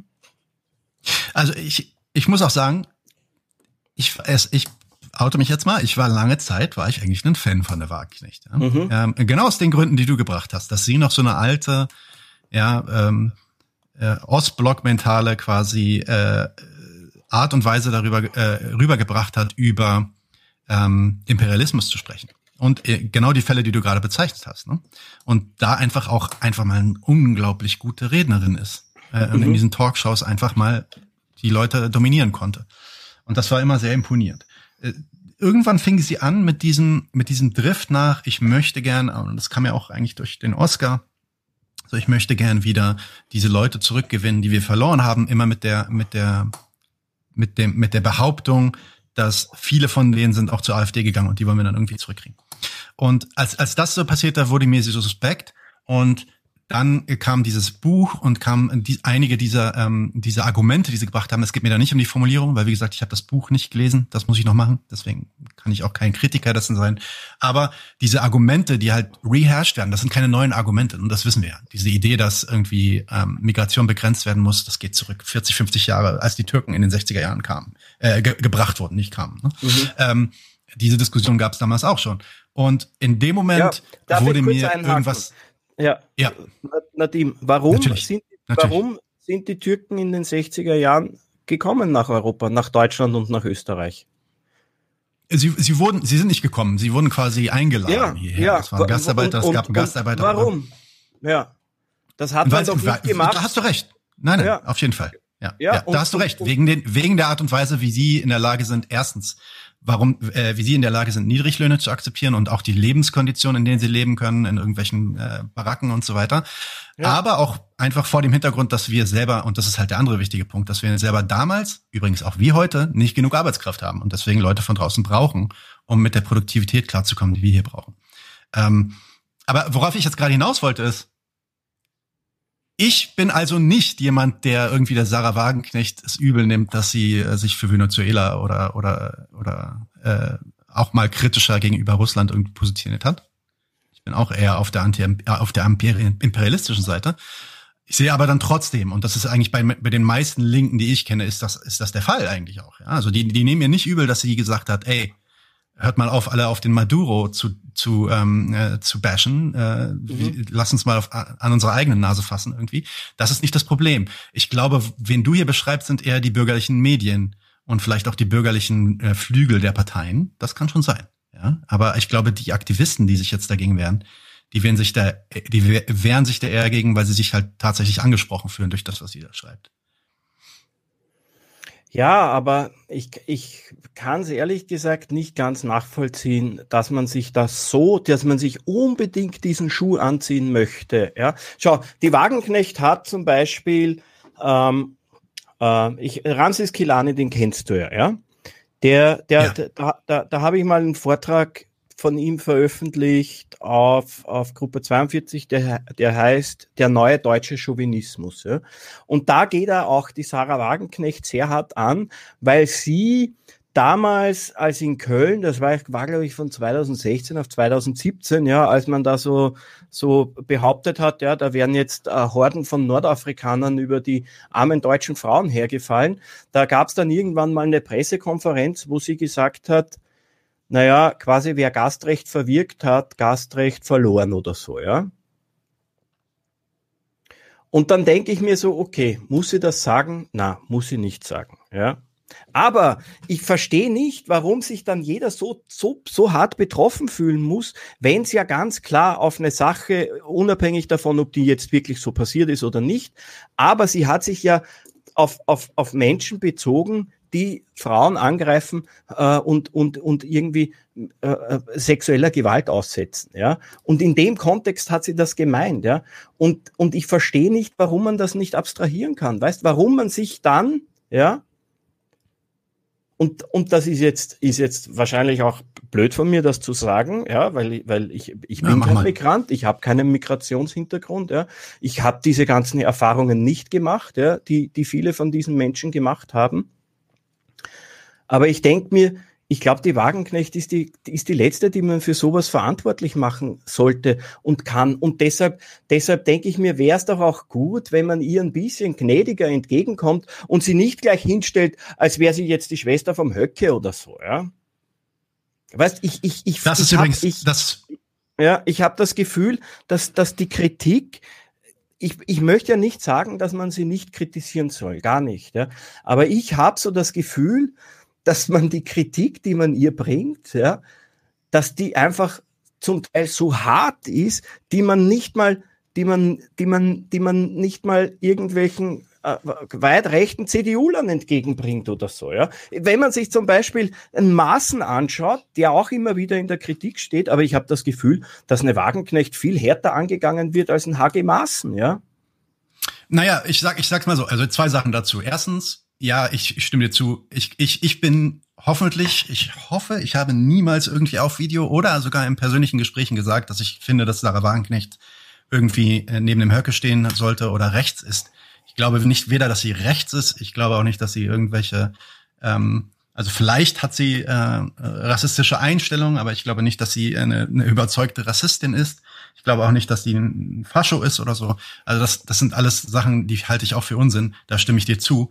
Und ich glaube auch, ähm, genauso wie du sagst, dass es viel besser wäre und viel hilfreicher wäre, wenn man in die Konversation gehen würde und in den, vielleicht sogar auch in die harte Diskussion gehen würde, als immer dieses, ähm, diese, äh, nur dieses Empörte äh, im Vordergrund zu haben. Ja, aber äh, der Punkt ist halt auch der, ähm, das letzte, was du gesagt hast, äh, jetzt habe ich so ein bisschen meinen Faden verloren.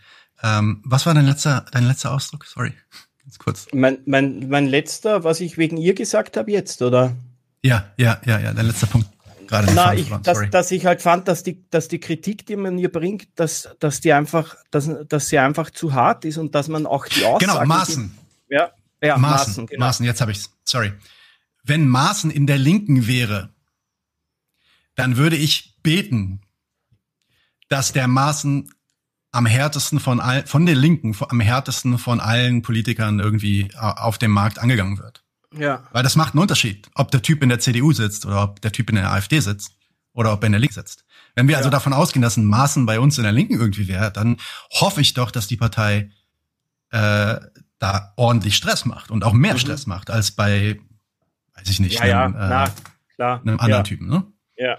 Insofern, äh, das ist, das ist halt das, das, und ich meine, das Einzige, was ich jetzt dazu noch sagen wollen würde, ist, ich glaube, das stimmt und ich glaube, es kommt auch wieder zurück auf dieses Cancel Culture Thema, dass dieses, ähm, dass die Betroffenheit und dieses Betroffensein und dieses ähm, Empörtsein auch sehr, sehr im Zentrum liegt.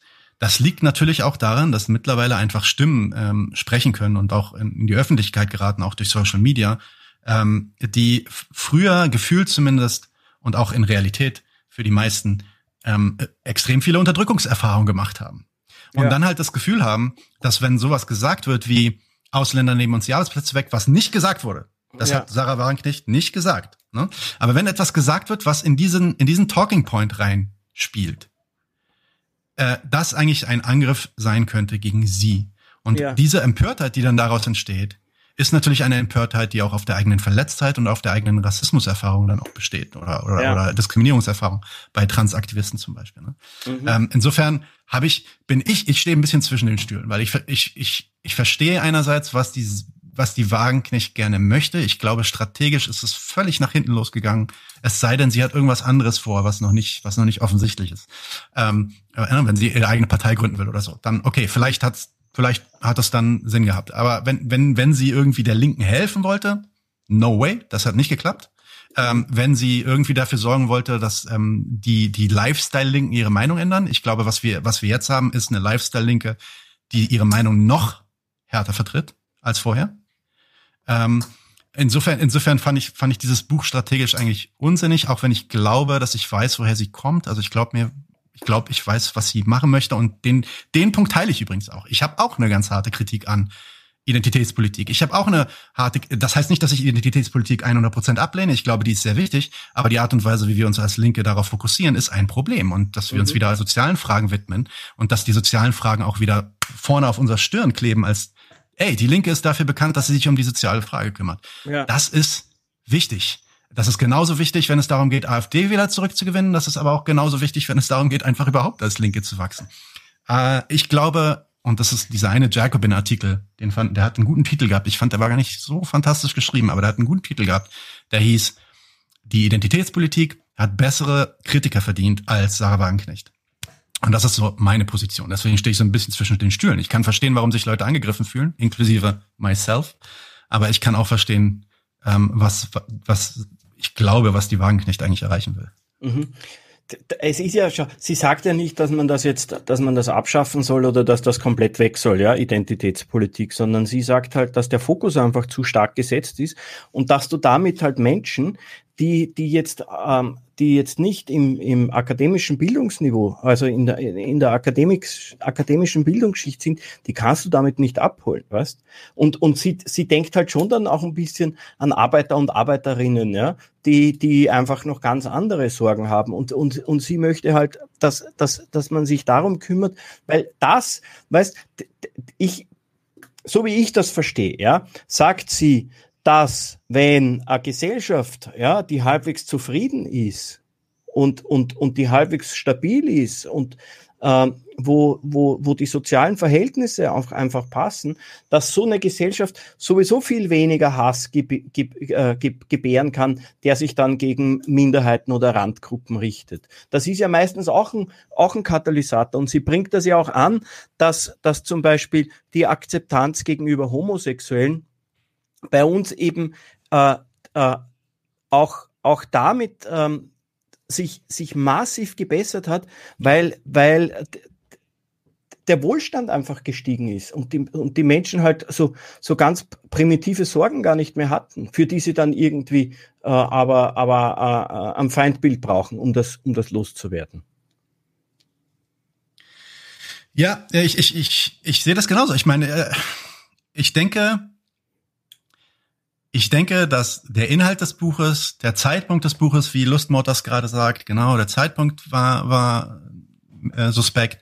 Der Inhalt des Buches vielleicht an sich inhaltlich nicht das Problem, sondern dann eher die Art und Weise und die die äh, die die Co-Argumente, die sie fährt quasi, um um ihre Punkte zu machen, haben halt dafür gesorgt, dass es dass es mehr ich also anders. Ich glaube, wenn ihr Ziel es wirklich war, die, die, die soziale Frage wieder in den Mittelpunkt zu rücken der linken Politik.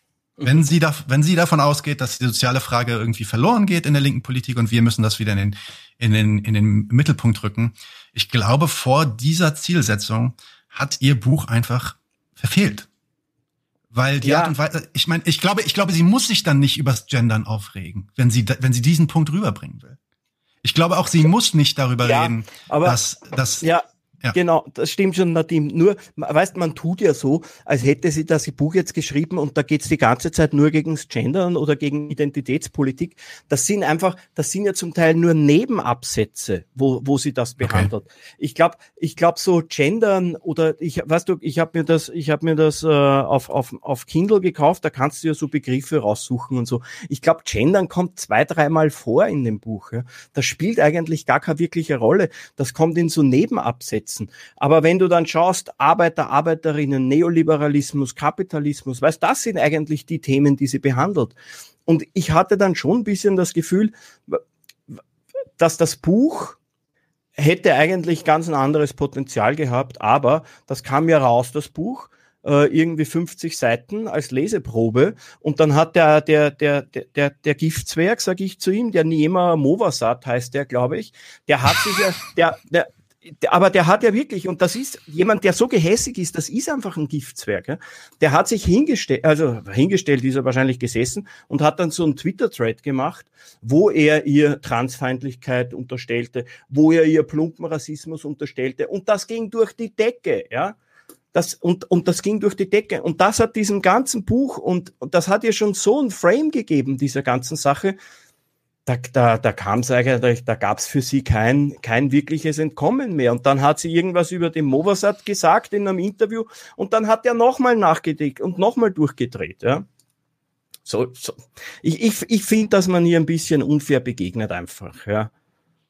Ja, ja. Ah, ich meine, und es ist auch definitiv, um wieder zu dem ersten Thema zurückzukommen, es gab dann auch definitiv Versuche, sie zu canceln. Also wie du das ja. sagst, auch es, es wurden, glaube ich, sogar Petitionen gestartet, irgendwie ja. aus der Partei raus äh, äh, zu, ja, äh, zu entlassen quasi. Ähm, wie gesagt, ich habe ich hab auch meine Kritik an ihr. Ich glaube, ich glaube, sie ist noch nicht an. Also ja, Jürgen Handke, du hast absolut recht. Ich rede über den Be Diskurs bestimmter Leute ähm, und nicht das Buch, weil ich habe das Buch nicht gelesen und ich muss das Buch auch noch lesen und ich werde es auch lesen, versprochen. Und dann kann ich vielleicht auch noch mal richtig meinen Senf dazu geben. Aber ich glaube, der Diskurs ist nicht irrelevant. Und ich glaube, die Art und Weise, wie du auf den Diskurs wirkst, wenn du ein cleverer Politiker und Stratege sein willst, dann sind bestimmte Dinge, die du da reinschreibst in das Buch, äh, vorher, vielleicht vorhersehbar. Ich glaube, ich glaube, für die Wagenknecht waren viele Sachen vorhersehbar. Ich glaube, und sie, sie schreibt das ja sogar in dem Buch.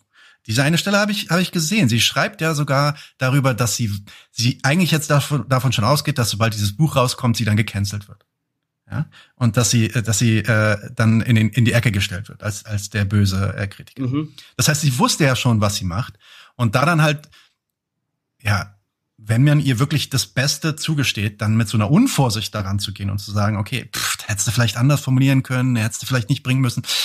Das ist einfach dann schlechte Strategie, schlechte Praxis dann auch. Also. Ich denke mir so, ich habe das gelesen und es gibt eine Stelle, wo ich mir wirklich gedacht habe, das geht nicht, ja, und das war diese Stelle mit den skurrilen Minderheiten.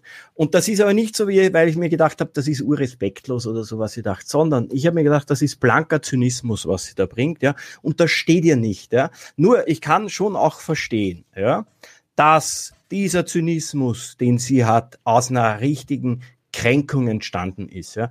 Weil ich meine, was hat man mit der, wie hat man denn die vorgeführt, die Frau? Man hat die mhm. getortet, mhm. man hat sie getortet am Parteitag, hat man ihr eine Torte ins Gesicht äh, geschmissen, am Parteitag der Linken, wo sie eigentlich in einem geschützten, geschützten Raum ist und man hat sie ausgelacht. Ja? Aber, aber, aber nicht irgendwelche kleinen Funktionäre, sondern so Typen auch wie der Mobasat, man hat gelacht über sie. Ja? Und dann wundert man sich, dass zwei Jahre ein Buch kommt, wo sie mit diesem Milieu beinhart abrechnet, weißt und, und, und, dann, und dann hast du wieder diese Leute, die sie ausgelacht haben und die gehässig waren zu ihr. Ja? Und die tun dann so, als wären sie das Opfer. Weißt das ist mir einfach, das, das, das ist mir zu blöd. Ja?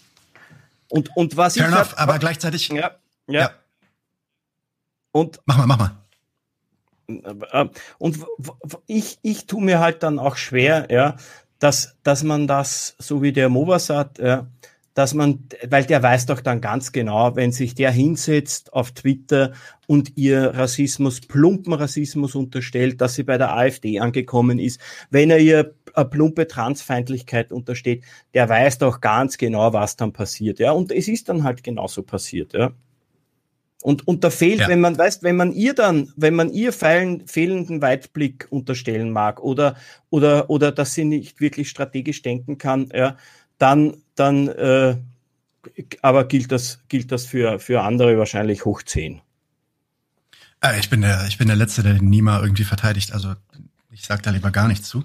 Ähm, aber ich, ich, sag, ich sag dann halt auch, wenn es denn so ist, dass sie so enttäuscht war und ein Teil dieses Buches auch oder verletzt und auch, auch äh, frustriert war, ein Teil dieses Buches dann auch ein Ausdruck dessen war, muss man halt auch sagen, dass sie damit ja, von, von, von einer Politikerin ihres, ihren Ranges und mit den Zielen, die sie, die sie vorgibt, ja zu haben für die Mehrheit dieser Bevölkerung, ähm, da halt nicht so mit umgehen kann und irgendwie zwei, zwei Monate vor einer Wahl so ein Buch raushaut, ja. ähm, äh, nur weil sie frustriert ist. Ja, also da muss sie, ich glaube, da muss sie dann auch drüber stehen. Ja, Aber das ist, ja, das passt für mich auch Ja, aber das, ja. das möchte ich so gar nicht sagen, dass, dass, dass sie, ich meine, die ist wahrscheinlich, ich, wahrscheinlich ist sie frustriert. Du, die war doch im, im die war doch schon im Burnout, ja, die hatte ja einen psychischen Zusammenbruch, die war ja irgendwie sechs Monate weg, ja, vom, äh, komplett aus der Öffentlichkeit, ja. Und Frust, weißt, so wie ich das mitbekommen habe, war die über die Reaktionen schon entsetzt und überrascht. Also, dass das so weit okay. geht, das hätte sie nicht gedacht. Da gab es doch diesen Parteitag dann in NRW, wo sie sich auf die Bühne gestellt hat und für ihre Verhältnisse wirklich emotional quasi gesagt hat, was, was das bedeutet, wenn man ihr Rassismus unterstellt. Ja.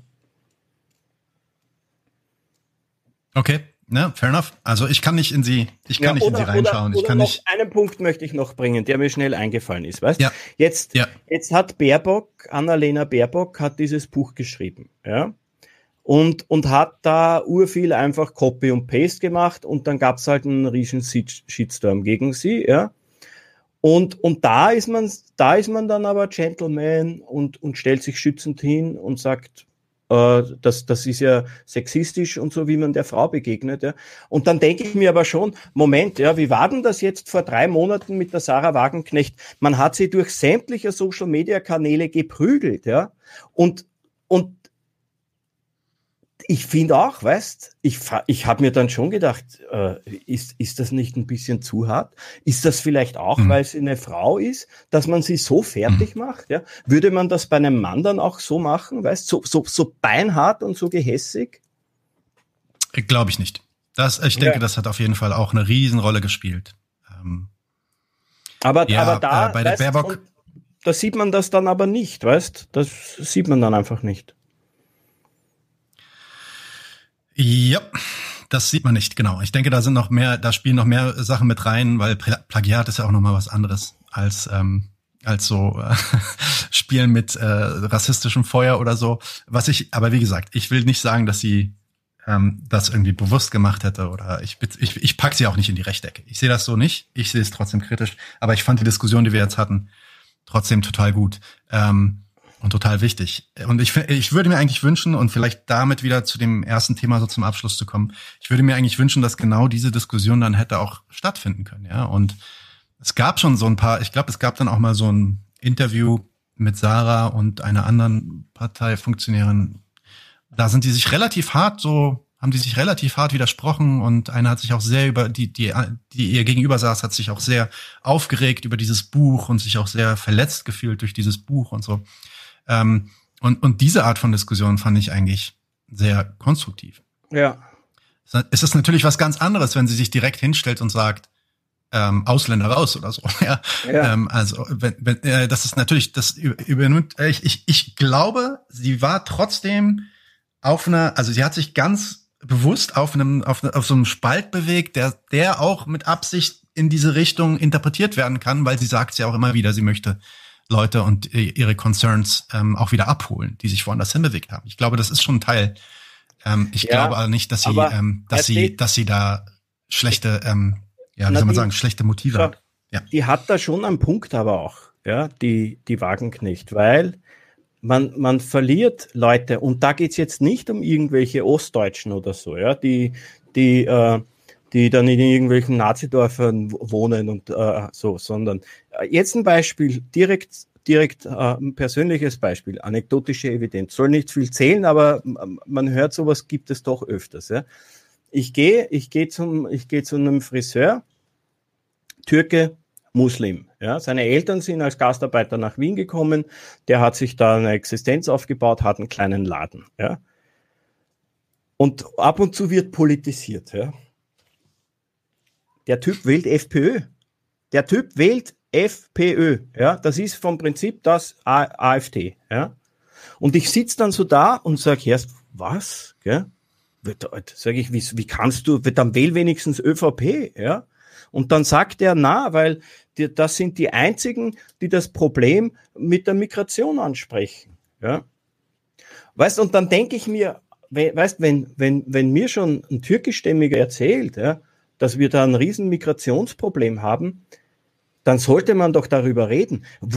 wie man darüber redet, ist eigentlich wurscht, aber man, man sollte die Themen anfangen anzusprechen. Und, und, und, äh, und, und ich habe halt das Gefühl, dass Wagenknecht versucht hat, das aus einer linken Perspektive anzusprechen.